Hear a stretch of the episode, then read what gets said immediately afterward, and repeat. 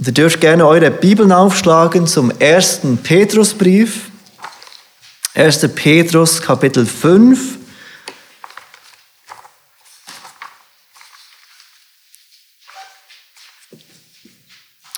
Und wir wollen uns heute Morgen ein zweites Mal mit Satan, dem Feind Gottes und dem Feind von Gottes Volk auseinandersetzen.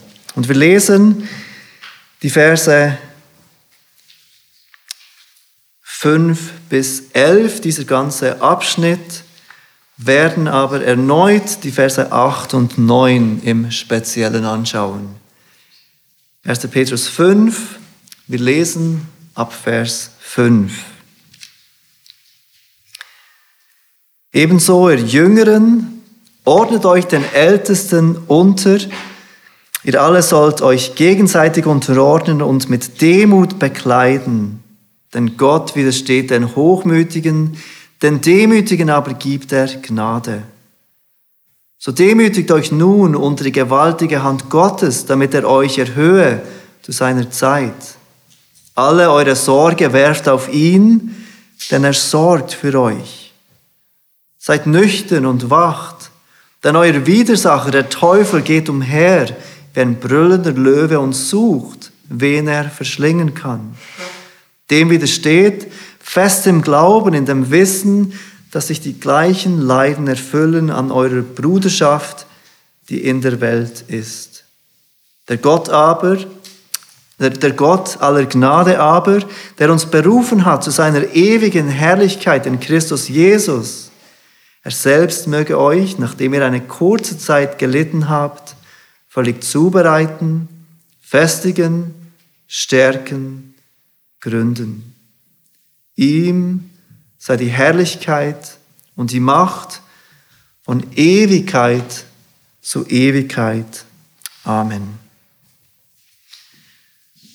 Der Titel der heutigen Predigt ist Widersteht dem Teufel, wie letzten Sonntag Teil 2. Wir wollen uns heute Morgen ein zweites Mal mit diesem Thema von Satan, dem Teufel, dem Widersacher Gottes und seines Volkes auseinandersetzen. Und letzten Sonntag haben wir vor allem darüber gesprochen, was, wer Satan ist, über seine Identität und was Satan tut, sein Vorgehen generell gesehen. Wir haben gesehen, dass er ein gefallener Engel ist, geschaffen von Gott, der Gott gleich sein wollte.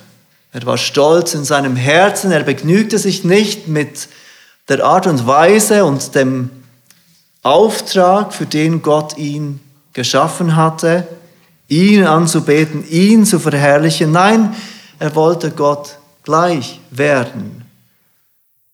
Und das Gericht, das über ihn kam, war, dass er aus dem Himmel der Gegenwart Gottes geworfen wurde. Er ist ein gefallener Engel.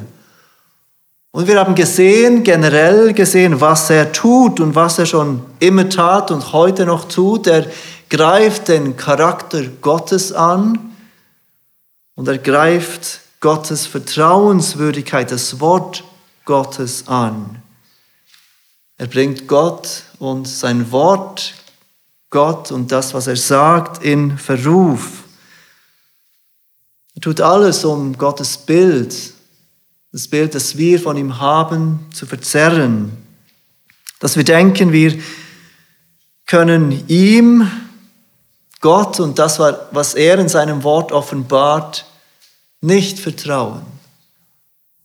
Satan will, dass wir über Gott denken, er ist nicht vertrauenswürdig und er ist nicht gut.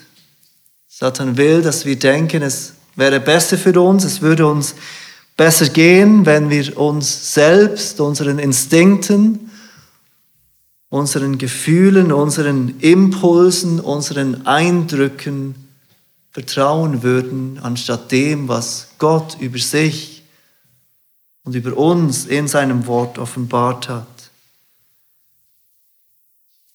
Nach der Identität und diesem Wirken des Teufels haben wir gesehen, wie Petrus uns in seinem Brief aufruft, wie wir reagieren sollen auf diese Wahrheiten. In Anbetracht dieser Wahrheit über den Teufel sollen wir nüchtern sein. Und wir sollen wachen. Und wir sollen dem Teufel fest in unserem Glauben widerstehen. Er fordert uns nicht auf, aktiv zu kämpfen, zu binden, auszutreiben. Er fordert uns auf, seid nüchtern im Vers 8 und wacht. Und Vers 9, dem, dem Teufel widersteht fest im Glauben. Und um uns ein wenig zu helfen, was dieses Wachen bedeutet, wie wir besser wachen können als Christen, wollen wir uns heute Morgen diese Strategien von Satan etwas genauer anschauen, wie Satan herumgeht als dieser brüllende Löwe und wie er gegen uns arbeitet. Ich habe in der Predigt von letzter Woche dieses Buch von Thomas Brooks erwähnt, wirksame Maßnahmen gegen Satans Hinterlist. Und einiges von dem ich heute spreche, kommt aus diesem Buch von diesem Puritaner Thomas Brooks. Und bevor wir starten, will ich noch eine kurze Warnung an uns geben. Und ich glaube, wir können in zwei Fehler ähm, fallen, wenn wir uns mit diesem Wirken des Teufels auseinandersetzen. Wir können auf der einen Seite in der Gefahr stehen, alles dem Teufel zuzuschreiben, den Teufel überall und hinter allem zu sehen, den Teufel und seine Dämonen verantwortlich machen für alles Böse in dieser Welt und überall dämonische Einflüsse sehen wollen. Nicht selten, wenn wir das tun, wenn wir diesen Fehler verfallen, dann kommt es zu, einem Art, zu einer Art Aberglaube und wir verbinden den Teufel, dämonische Einflüsse mit Gegenständen, mit Ortschaften, mit Dingen. Und wir werden abergläubisch. Und es besteht so die Gefahr, dass wir den Teufel und seine Dämonen zu hoch achten, dass wir ihnen zu viel Beachtung geben in unserem Leben. Dass wir ihnen zu viel Macht zuschreiben. Die Bibel ist klar, dass Dämonen aktiv sind, dass der Teufel aktiv ist. Doch oft kommt das Böse einfach wegen unserer eigenen Sünde, wegen unserer Sündhaftigkeit. Und niemals, so ist die Bibel ganz sicher, dürfen wir den Teufel oder Dämonen brauchen, um uns selbst zu entschuldigen, um uns und unsere Sünde zu entschuldigen war der Teufel, der mich dazu angetrieben hat. Das ist der erste Fehler.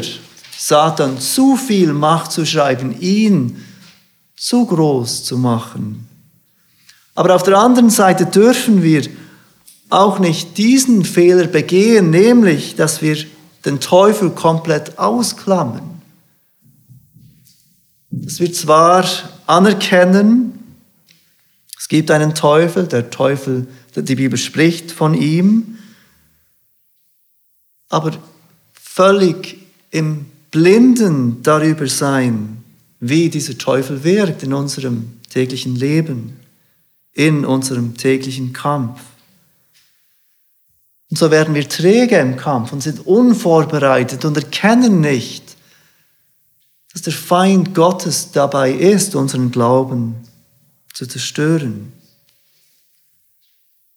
Etwas, das Thomas Brooks sagt in seinem Buch ist, er ist nur dem Titel nach ein Christ, der keine persönliche Erfahrung mit Satans Machenschaften hat. Wenn du heute Morgen hier bist und du bekennst Jesus als deinen persönlichen Herrn und Retter, du bist wiedergeboren durch das Werk des Heiligen Geistes, dann ist dieser Kampf von Satan eine Realität in deinem Leben, ob du es dir bewusst bist oder nicht. Satan ist aktiv in unserem Leben als Christen. Wir wollen dies anerkennen, wie es die Bibel lehrt, und trotzdem unseren Fokus nicht auf die Person des Teufels lenken, wie es die Bibel auch nicht tut. Der Teufel spielt nicht die Hauptrolle in unserem Leben des Glaubens.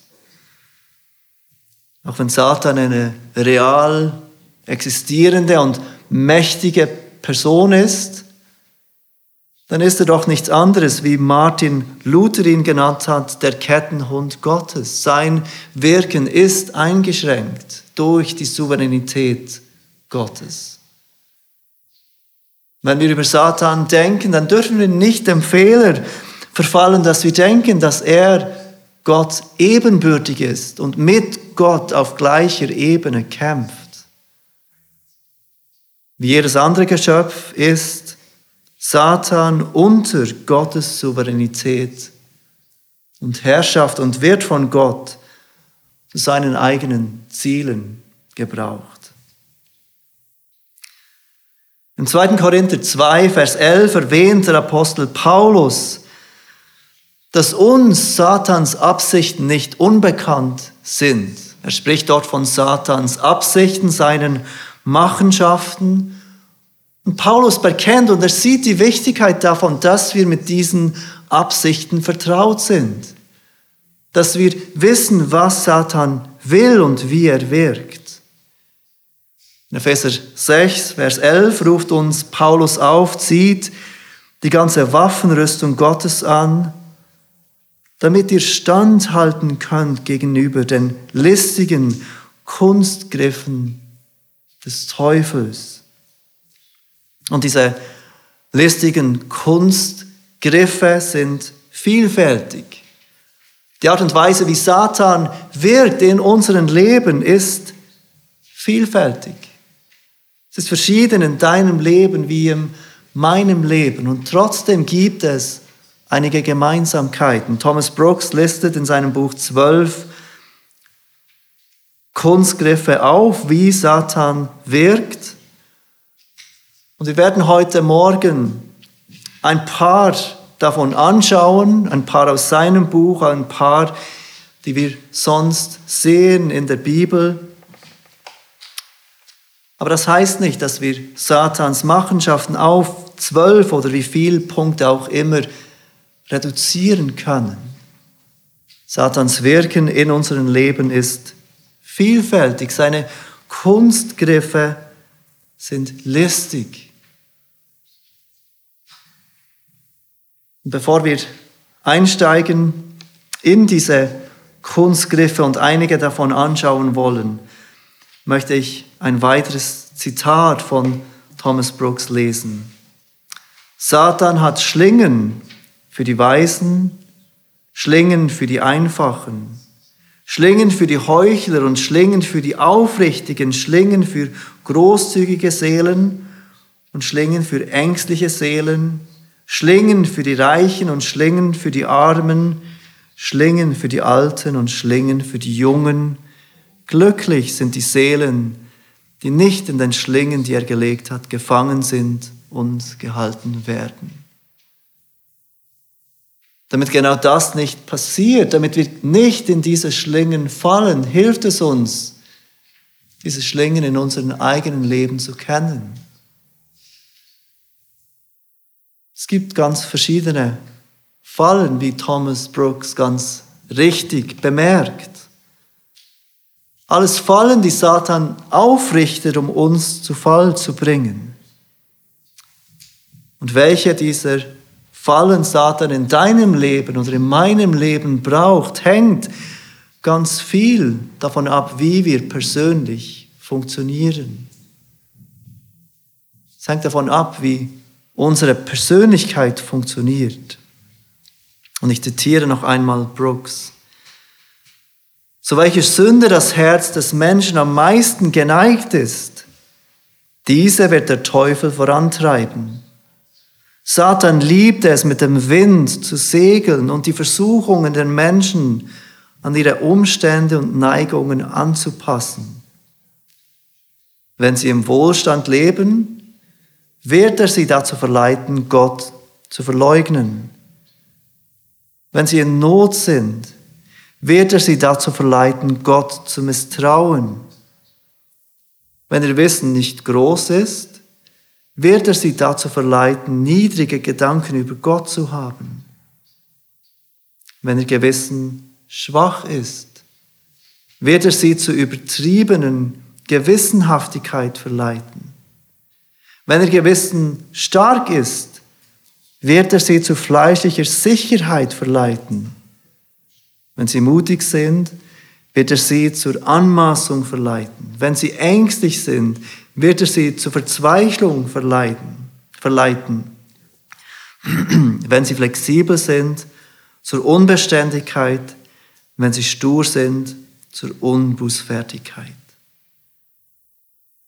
Thomas Brooks hat recht, Satan braucht die Art und Weise, wie wir funktionieren, um Versuchungen in unser Leben zu bringen.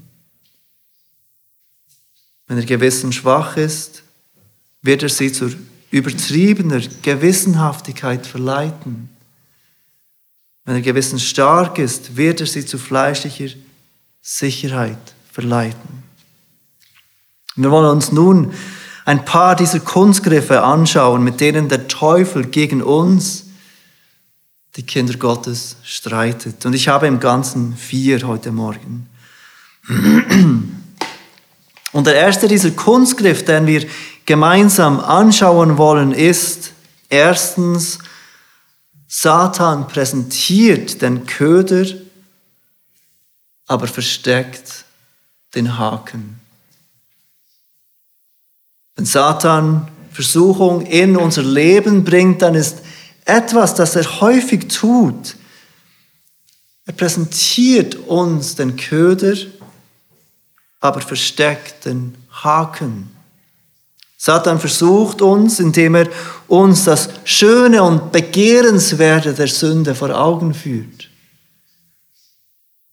Und gleichzeitig verschweigt er die Konsequenzen. Er lässt uns nicht sehen und uns daran erinnern, was eine gewisse Sünde für Konsequenzen haben bringt. Hört, wie es Brooks beschreibt. Satans erster Kunstgriff, um die Seelen in die Sünde zu locken, besteht darin, den Köder zu präsentieren und den Haken zu verbergen, den goldenen Becher zu präsentieren, das Gift zu verbergen die Süße, das Vergnügen und den Gewinn zu präsentieren, die der Seele zufließen können, wenn sie der Sünde nachgibt, und den Zorn und das Elend zu verbergen, die mit Sicherheit auf das Begehen der Sünde folgen werden.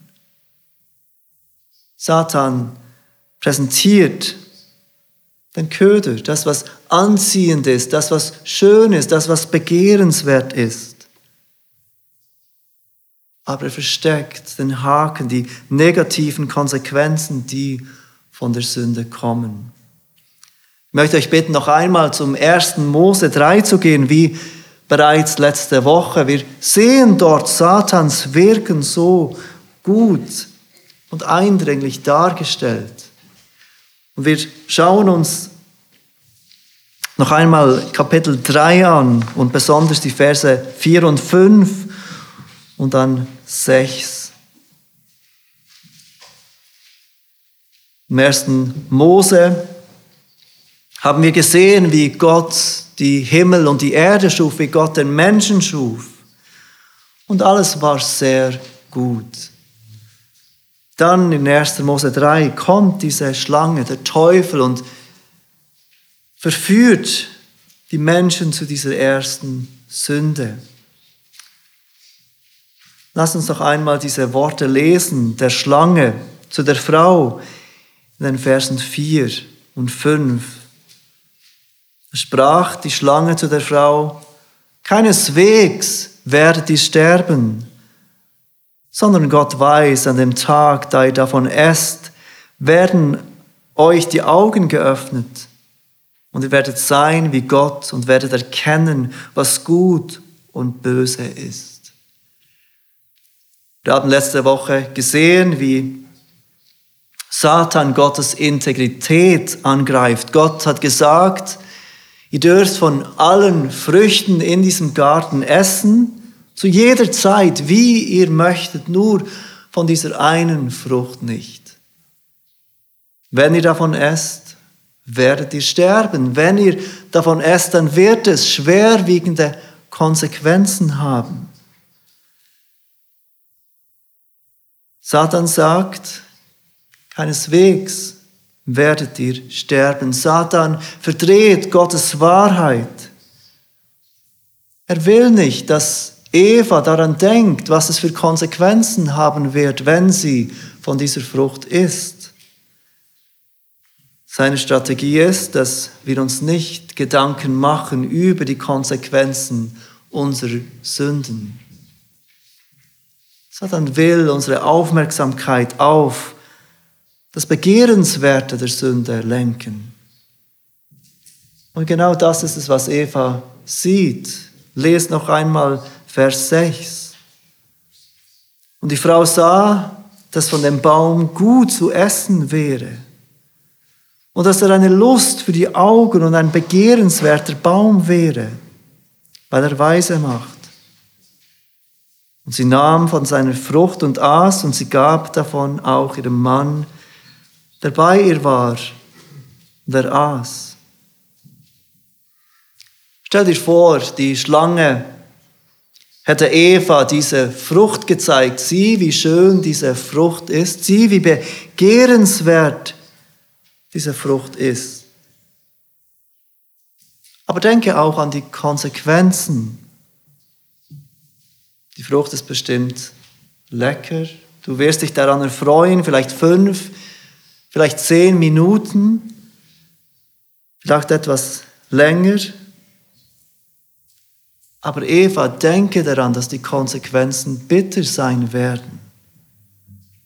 Du und dein Mann werden aus der Gegenwart Gottes gestoßen werden. Du wirst nicht mehr in der Gegenwart dieses heiligen, reinen, liebevollen Gottes leben dürfen. Du wirst dich nicht mehr an diesem wunderbaren Gott erfreuen. Nein, du wirst dich vor ihm verstecken. Du wirst Scham empfinden, Distanz empfinden. Du wirst denken, du darfst nicht mehr in die Gegenwart dieses Gottes treten. Und deine ganzen Nachkommen werden diesem Fluch unterworfen werden. Es wird Tod, Krankheit und Krieg in die ganze Welt kommen, wenn du von dieser Frucht isst. Wenn sich Eva mit diesen Gedanken beschäftigt hätte, denkt ihr, die Frucht wäre immer noch so begehrenswert gewesen. Satan will, dass wir nicht an die Konsequenzen unserer Sünde denken. Er will, dass wir nur das Schöne sehen, das Begehrenswerte für diese fünf, zehn Minuten oder wie lange auch immer. Aber er will nicht, dass wir uns überlegen, welche Konsequenzen hat es für mein Leben, für das Leben meiner Lieben, für das Leben meiner Gemeinde, für das Zeugnis meines Herrn, wenn ich Ja zu dieser Sünde, zu dieser Versuchung sage. Satan präsentiert den Köder aber versteckt den Haken. Das ist die erste Strategie, dieser erste Kunstgriff, den Satan braucht, um uns zur Sünde zu verführen. Der zweite Kunstgriff ist, Satan redet die Sünde klein. Satan redet die Sünde klein. Vielleicht kennst du Gottes Wort gut genug. Und es ist nicht so einfach für dich, dass Satan dich davon überzeugen kann, dass ein gewisses Verhalten, eine gewisse Entscheidung keine Sünde ist. So redet er die Sünde klein. redet uns ein, ein bisschen Sünde ist okay. Schließlich sind wir ja alles nur Menschen. Und wir wollen ja nicht gesetzlich sein. Wir sind gerettet aus Gnade. Nicht aufgrund meines Gehorsams. Und es ist doch normal, dass ich etwas zornig bin. Es ist normal, dass ich ein bisschen stolz bin. Es ist normal, dass ich ein bisschen begehre von dem, was mir Gott nicht gegeben hat. Satan will, dass wir klein denken von kleinen Sünden in Anführungszeichen. Jede noch so kleine Sünde in unseren Augen ist eine Rebellion gegen diesen liebenden Vater.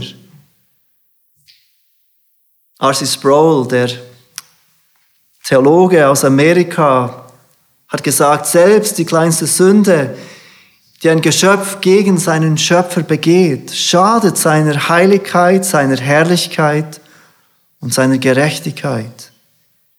Ihre Sünde, egal wie unbedeutend sie zu sein scheint, ist ein Akt der Rebellion gegen den souveränen Gott, der über uns herrscht und regiert, und damit ein Akt des Verrats gegen den kosmischen König. Ihre noch so kleine Sünde ist Sünde gegen Gott. Und für jede noch so kleine Sünde in unseren Augen musste Jesus sterben, musste der Sohn Gottes sein Blut vergießen. Und wir müssen uns bewusst sein, dass Satan sich nicht mit kleinen Sünden zufrieden gibt.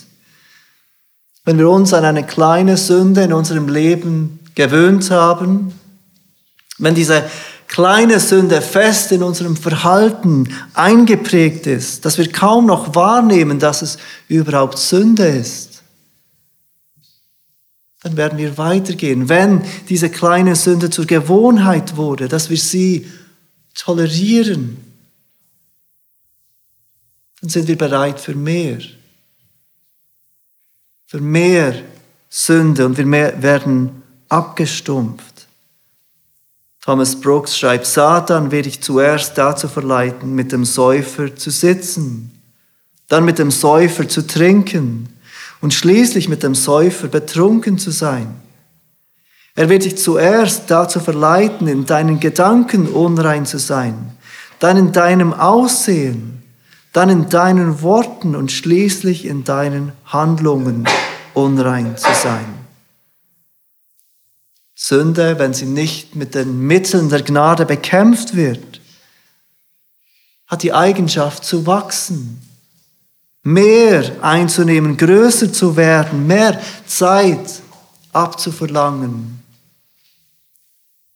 Und genau davon spricht Paulus im 1. Korinther 5, wo er von diesem Mann spricht, der Teil der Gemeinde in Korinth ist, der in offener Sünde lebt und anfänglich nicht bereit ist, umzukehren.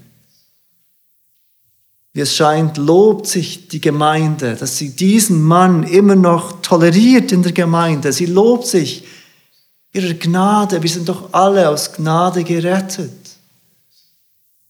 Wer bin ich, dass ich diesen Mann konfrontieren kann? Und in Vers 5 von 1. Korinther 5 sagt Paulus zu Recht, euer Rühmen ist nicht gut, wisst ihr nicht, dass ein wenig Sauerteig den ganzen Teig durchsäuert. Sünde hat die Tendenz, wie der kleine Teil eines Sauerteigs den ganzen Teig durchsäuert, zu wachsen, mehr zu nehmen, größer zu werden im Einfluss auf unser Leben. Und deshalb wollen wir uns nicht an Sünde gewöhnen in unserem persönlichen Leben, aber auch nicht im Leben unserer Gemeinde, sondern sie ansprechen, sie bekennen, sie vor Gott bringen, um Vergebung bitten und auf seine verändernde Gnade hoffen. Satan redet die Sünde klein. Das ist der zweite Kunstgriff des Teufels, der er oft gebraucht in unserem Leben. Drittens, Satan redet uns ein, dass Buße etwas Einfaches ist. Satan redet uns ein, dass Buße etwas Einfaches ist. Manchmal redet uns Satan ein, dass wir uns bewusst für Sünde entscheiden können, weil wir können ja dann immer noch Buße tun. Wir können ja dann einfach um Vergebung bitten und Gott vergibt uns. Doch die Wahrheit ist, Buße ist ein Geschenk Gottes. Buße ist etwas, das von Gott kommt. Jeder Mensch wird dazu aufgefordert, Buße zu tun. Und wenn du heute hier bist und du kennst Jesus Christus nicht als deinen persönlichen Herrn und Retter, wenn du ein Leben für dich lebst, wenn du entfremdet bist diesem Gott der Bibel, dann ruft dich Gott heute Morgen auf, umzukehren, deine Sünden einzusehen, deine Schuld anzuerkennen und auf Jesus Christus zu vertrauen, der am Kreuz litt und starb und wieder auferstand für die Vergebung von unseren Sünden. Jeder Mensch wird aufgefordert, Buße zu tun, aber das heißt nicht, dass Buße etwas ist, das wir aus uns selbst tun können. Ich möchte euch bitten, zum zweiten Timotheus zu gehen. 2. Timotheus Kapitel 2. Der Apostel Paulus schreibt dort diesem jungen Pastor Timotheus und er gibt ihm Anweisungen. Im 2. Timotheus 2 finden wir einen ganz wichtigen Hinweis über die Buße und woher Buße kommt. 2. Timotheus 2, ich lese ab Vers 24.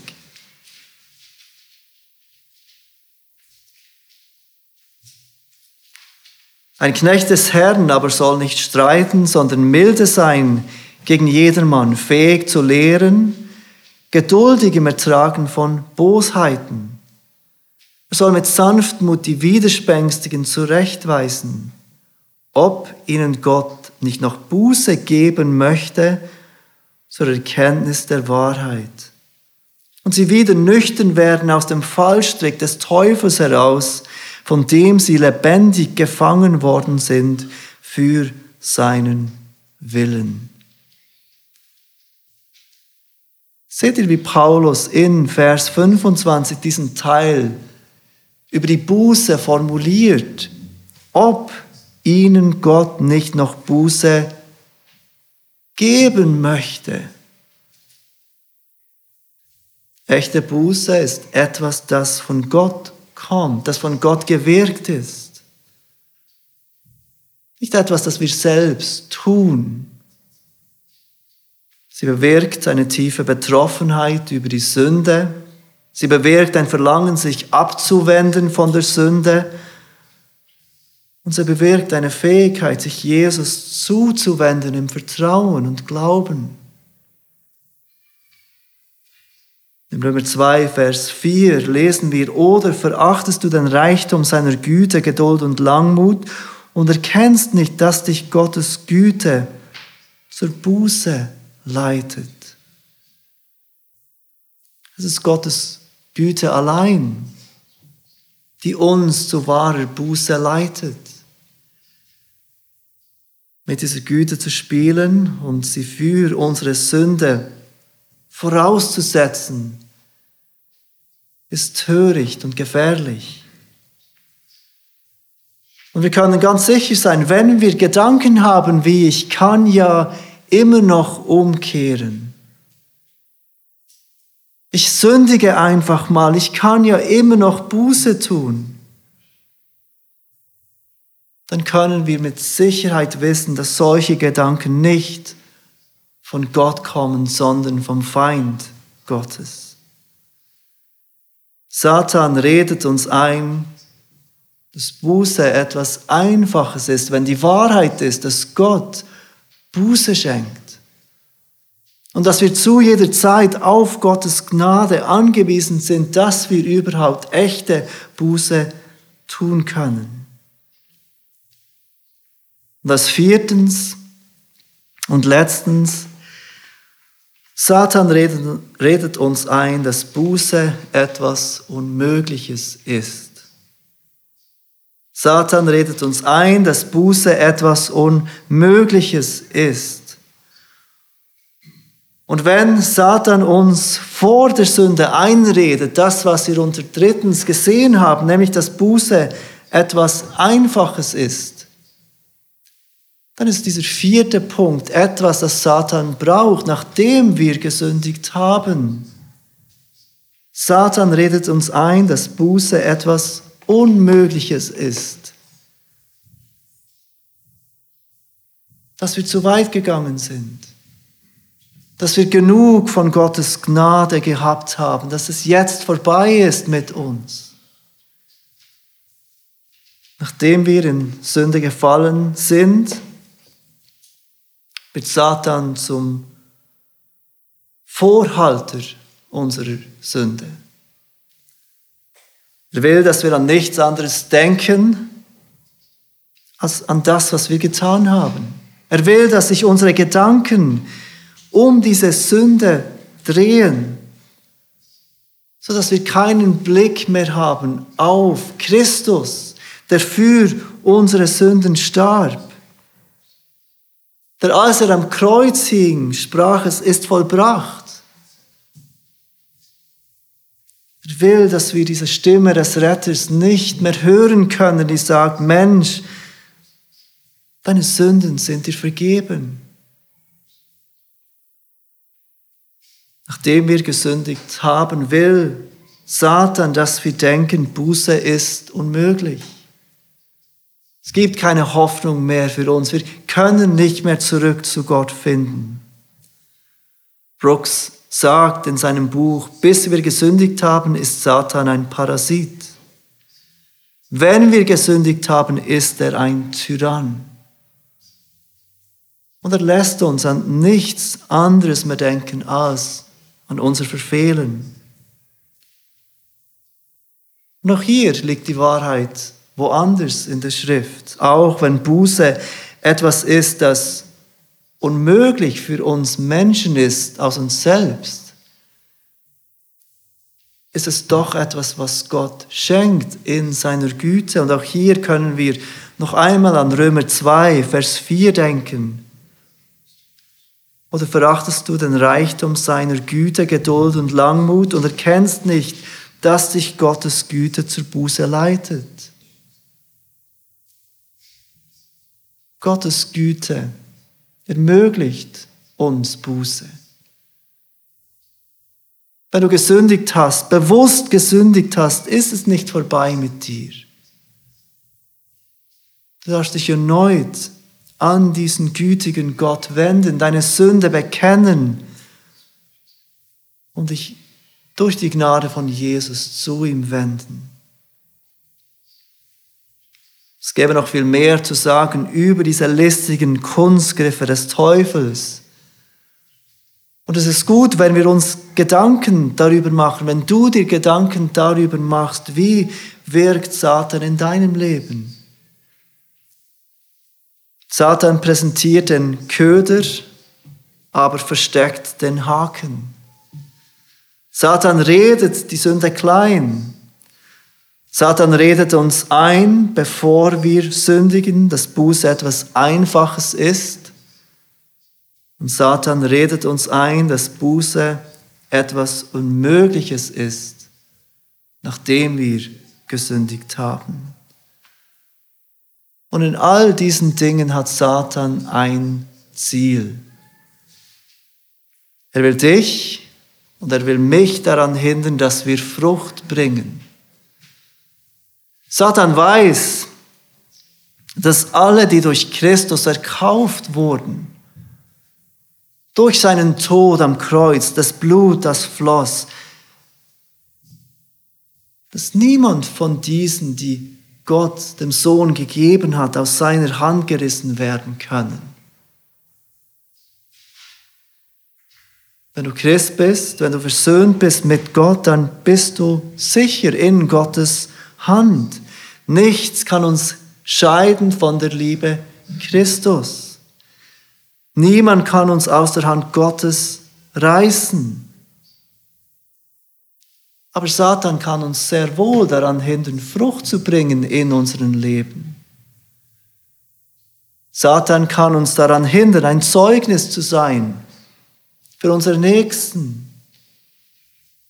Satan kann uns daran hindern, dass wir unser christliches Leben mit Freude leben.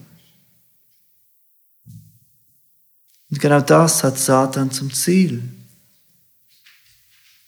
Er will die Gemeinde Gottes hindern, Frucht zu bringen für die Ehre Gottes.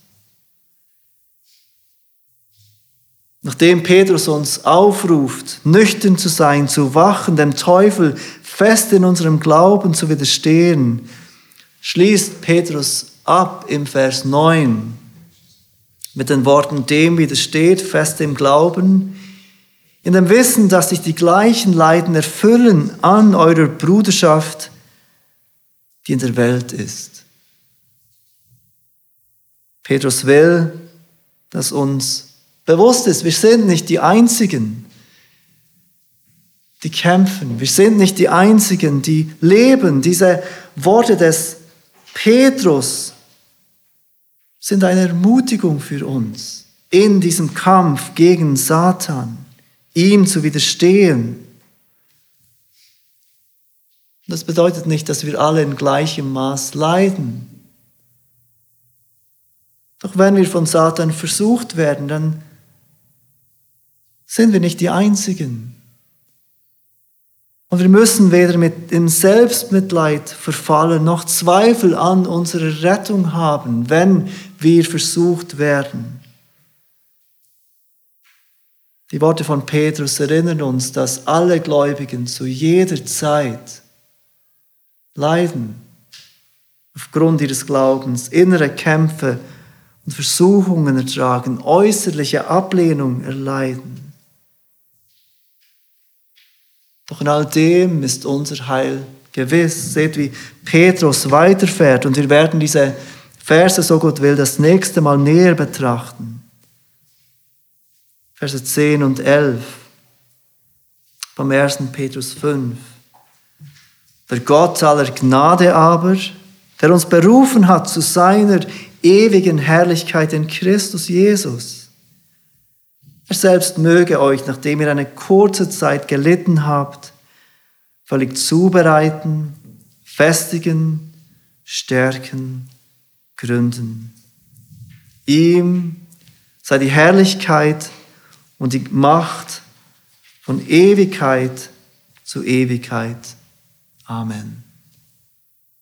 Petrus drückt aus, dass unsere Hoffnung, Satan zu widerstehen, nicht in uns selbst liegt, sondern in diesem Gott, der alle Gnade gibt, dem alle Herrlichkeit und alle Macht gehört, von Ewigkeit zu Ewigkeit. Lasst uns beten.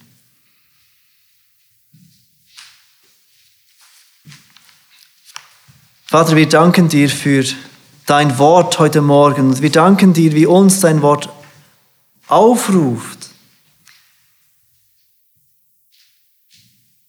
nüchtern zu sein und zu wachen und bereit zu sein gegen diese listigen Kunstgriffe des Teufels.